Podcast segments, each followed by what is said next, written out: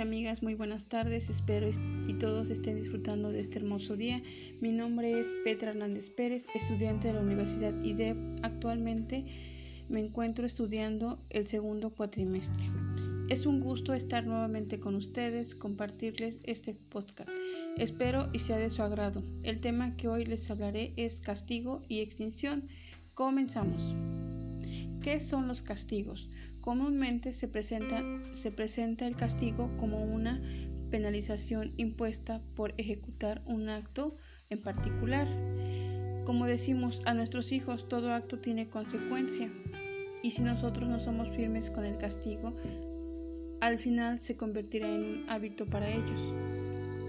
Sin embargo, para nuestro tema les daremos el uso de, técnico, uso de técnico que lo define como un evento adversivo que se presenta o bien el retiro de, un evento positivo al proceder a una respuesta, lo cual decrementó su frecuencia.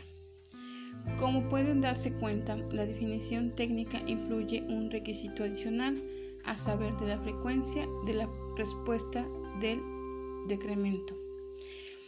El castigo no necesariamente ocasiona dolor o coerción física. Además, no es una forma de retribución o, pago por una mala conducta. El castigo es el sentido técnico, se define solo por su efecto sobre la conducta. Por tanto, el castigo resulta operativo solo si se reduce la frecuencia de una respuesta. Existen dos tipos de castigo. El primero se presenta en un evento adverso, después de una respuesta. El segundo es el tipo de castigo que es el retiro del reforzado positivo después de una respuesta. ¿Qué quiere decir? Que nosotros castigamos a nuestros hijos, pero a veces nos ponen una careta dulce y tierna que nos terminan convenciendo y nosotros levantamos ese castigo, para cual para ellos ya va a ser como una, una práctica, una técnica que ellos van a utilizar. Por eso es importante que no seamos firmes en el castigo. ¿Para qué? Para que ellos puedan este, saber que todo acto tiene una consecuencia y que y decir, por ejemplo, te voy a castigar, no te voy a dar no te voy a dejar ver el celular, no vas a ver la tele o no vas a salir a jugar. Hay que ser firmes cuando pongamos esos castigos. Porque si no, ya saben, los peques luego nos toman la medida y saben de qué lado este, nos tenemos el corazón blandito y nos van a convencer. El castigo es el reforzamiento negativo. A veces se confunde, pero principalmente diferencia es que el reforzamiento sea positivo o negativo. Se refiere al procedimiento que incrementa una respuesta. El reforzamiento negativo se retira un evento después de una respuesta. El castigo, una consecuencia adversa, sigue a una respuesta. También sabemos para lo de la extinción de, existe la extinción.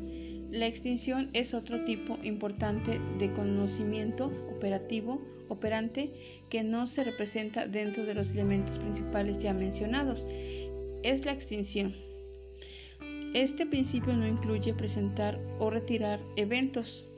En lugar de ello, se refiere a no entregar un evento después de una conducta. Es justo lo que yo les mencionaba al principio. La extinción se refiere al, cese, el reforzamiento de una respuesta, el no, el no reforzamiento de una respuesta da como resultado reducción y eliminación. La siguiente frase es muy buena. Quizás no tenga que ver con el tema, pero la encontré y me pareció genial compartírselas a ustedes. Dice, la extinción y el castigo. Existe, se refiere al censo, al cese del reforzamiento de una respuesta.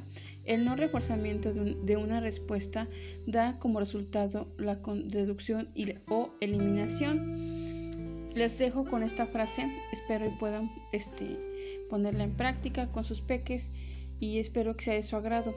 En la vida no hay premios ni castigos, sino consecuencias.